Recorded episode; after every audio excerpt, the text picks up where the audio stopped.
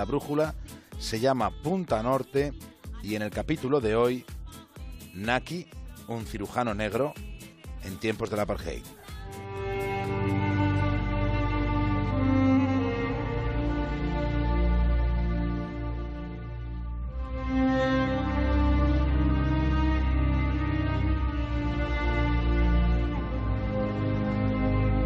Olvidar pronto situaciones desagradables resulta terapéutico, libera la mente, es necesario.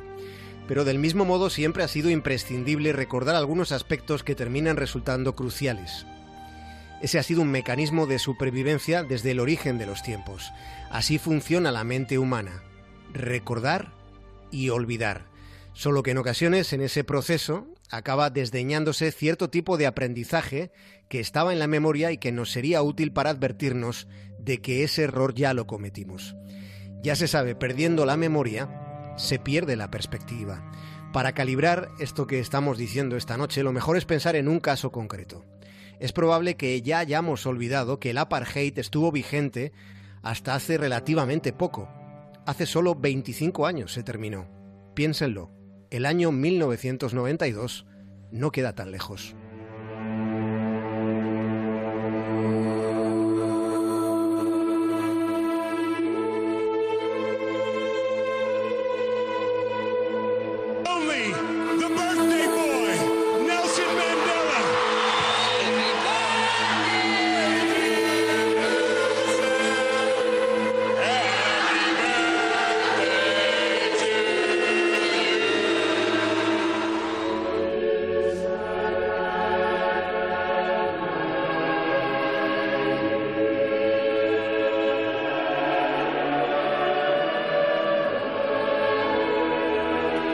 La historia de la humanidad es un despliegue de paradojas. Un caso explícito de esta evidencia lo encontramos esta noche en el hecho de que el primer trasplante de corazón de la historia se hizo en el país del apartheid. Se hizo en pleno apartheid. Durante los próximos días, a principios de este mes de diciembre que se va acercando, el mundo va a recordar el primer trasplante de corazón de la historia. Están a punto de cumplirse 50 años. Fue después de que Denise, una joven blanca, fuera atropellada al cruzar una calle. Fue trasladada de urgencia a un hospital de Ciudad del Cabo, donde se le diagnosticó muerte cerebral, aunque su corazón seguía latiendo joven. En otra cama de ese mismo hospital estaba al borde mismo de la muerte un hombre de 52 años llamado Wakansky. Esa era la situación, así que el doctor Barnard tomó una decisión. Resolvió que había que intentarlo. No había nada que perder porque la vida de Denise ya se había ido y la de Wakansky estaba a punto de hacerlo. Dicen que todos perdemos 21 gramos en el momento exacto de la muerte. Todos. ¿Cuánto cabe en 21 gramos?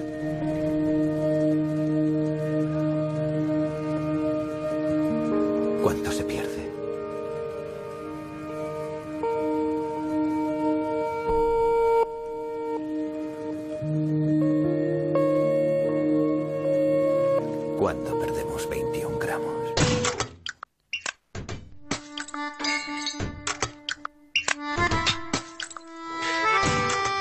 Desde los preparativos del quirófano hasta el desenlace transcurrieron 48 horas, 48 horas intensas. Así comenzó una operación épica. Barnard y su equipo abrieron el pecho de Wakansky, partieron su esternón, apartaron las costillas, desplazaron el pericardio y el corazón agonizante quedó al descubierto. A través de una máquina, la sangre de Wakansky circulaba a través del corazón enfermo.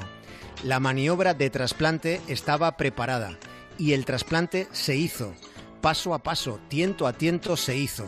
Así se procedió a culminar un trance quirúrgico que nunca antes había salido bien, para estimular el latido, el nuevo latido del corazón de Wakansky, del nuevo corazón de Wakansky, Barnard le aplicó dos electrodos, le dio una descarga eléctrica, fue como arrancar un automóvil maltrecho, hubo un intenso instante de incertidumbre, y fue así como un corazón femenino comenzó a bombear sangre en el pecho de aquel hombre. Fue el primer corazón humano que latió en cuerpo ajeno.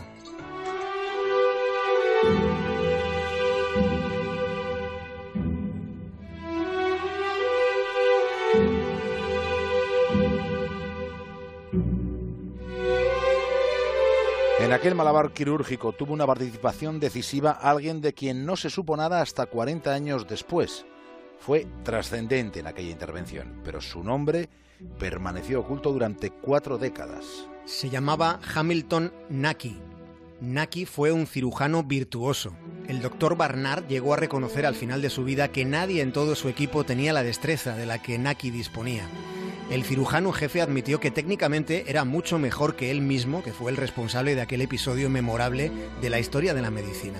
Dijo Barnard que él jamás, jamás llegó a alcanzar la pericia que Naki tenía.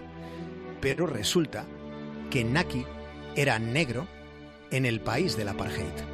No solo el doctor Barnard valoró las habilidades de Naki porque otros asistentes en aquel quirófano, aquel día, aquel día memorable, han recordado después la delicadeza con la que Naki extrajo el corazón de Denise, limpiando todo rastro de sangre antes de que el doctor Barnard volviera a hacerlo latir en el pecho de Wakansky. Naki fue un cirujano clandestino que ni siquiera podía mear en los aseos donde lo hacían los blancos. Sin embargo, fueron sus manos negras las que con una habilidad formidable extrajeron aquel corazón en un momento trascendente de la operación.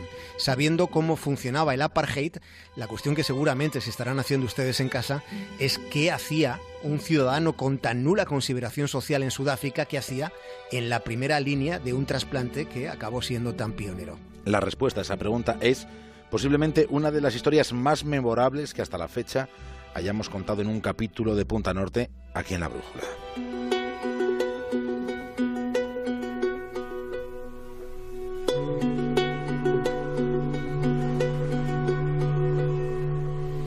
Naki había nacido en una aldea, no tuvo más remedio que abandonar sus estudios cuando solo tenía 14 años. Él no quería, pero su familia necesitaba que trabajase. Después de empleos muy puntuales y muy mal pagados, le salió un trabajo haciendo labores de jardinería en el hospital de Ciudad del Cabo, aunque de vez en cuando le asignaban otras tareas generalmente bastante ingratas. Así empezó a limpiar las jaulas de los animales con los que ensayaban los estudiantes de cirugía. Limpiaba las jaulas y también las salas de ensayo. Alguien reparó en su pulcritud, en el esmero con el que daba higiene a lugares donde la higiene es indispensable. De esa manera pasó a ayudar en estas operaciones con animales. Fue ahí donde estuvo su escuela. Él observaba y ponía toda su atención. Su participación fue haciéndose paulatinamente más presente. Se convirtió casi en un indispensable. Naki estaba para casi todo. Empezó anestesiando, pero terminó operando y trasplantando órganos a conejos, a pollos, a perros. Después de un tiempo, en ese hospital de Ciudad del Cabo eran muy comentadas las dotes quirúrgicas que tenía Naki. Su meticulosidad y su, aptitud llamaron la atención del doctor Robert Goch. Él fue quien le convirtió en asistente, en asistente de, de quirófano, pero secuencialmente fue teniendo más responsabilidades, aunque en todo momento Hamilton Naki cobraba como cobraban los jardineros negros en la Sudáfrica de los años 60. Naki llegó a ser un cirujano tan excepcional como clandestino y clandestino siguió siendo cuando el doctor Bernat le reclamó para su equipo.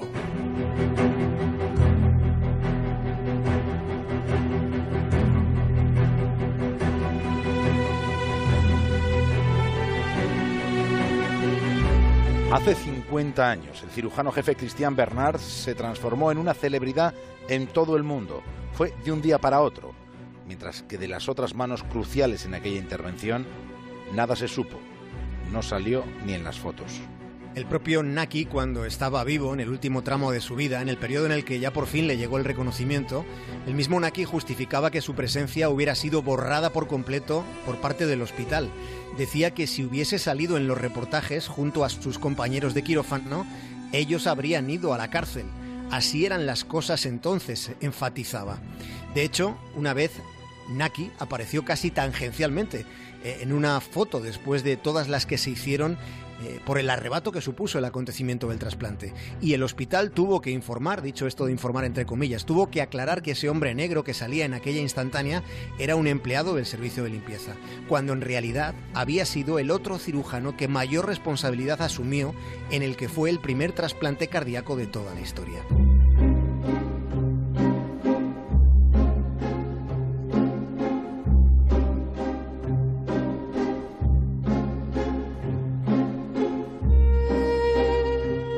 Hamilton Naki pasó casi 40 años operando y enseñando a operar, dando clases sobre todo a cirujanos blancos, habiendo cobrado en todo momento como jardinero, como un jardinero negro. Se retiró con una pensión de 275 dólares al mes. Luis Wakansky murió 18 días después de haberse convertido en el primer trasplantado de corazón de la historia. Lo mató una neumonía. Un mes después, Barnard y Naki trasplantaban con éxito otro corazón. Era el corazón de un mulato con el que vivió un paciente blanco. Sudáfrica, el país del apartheid, reconocía de este modo la igualdad de corazones entre negros y blancos, aunque hubieran de pasar todavía 24 años más hasta que esa igualdad también fuera jurídica. ¿De quién era el corazón? Ah, no se lo puedo decir. Son las normas del hospital.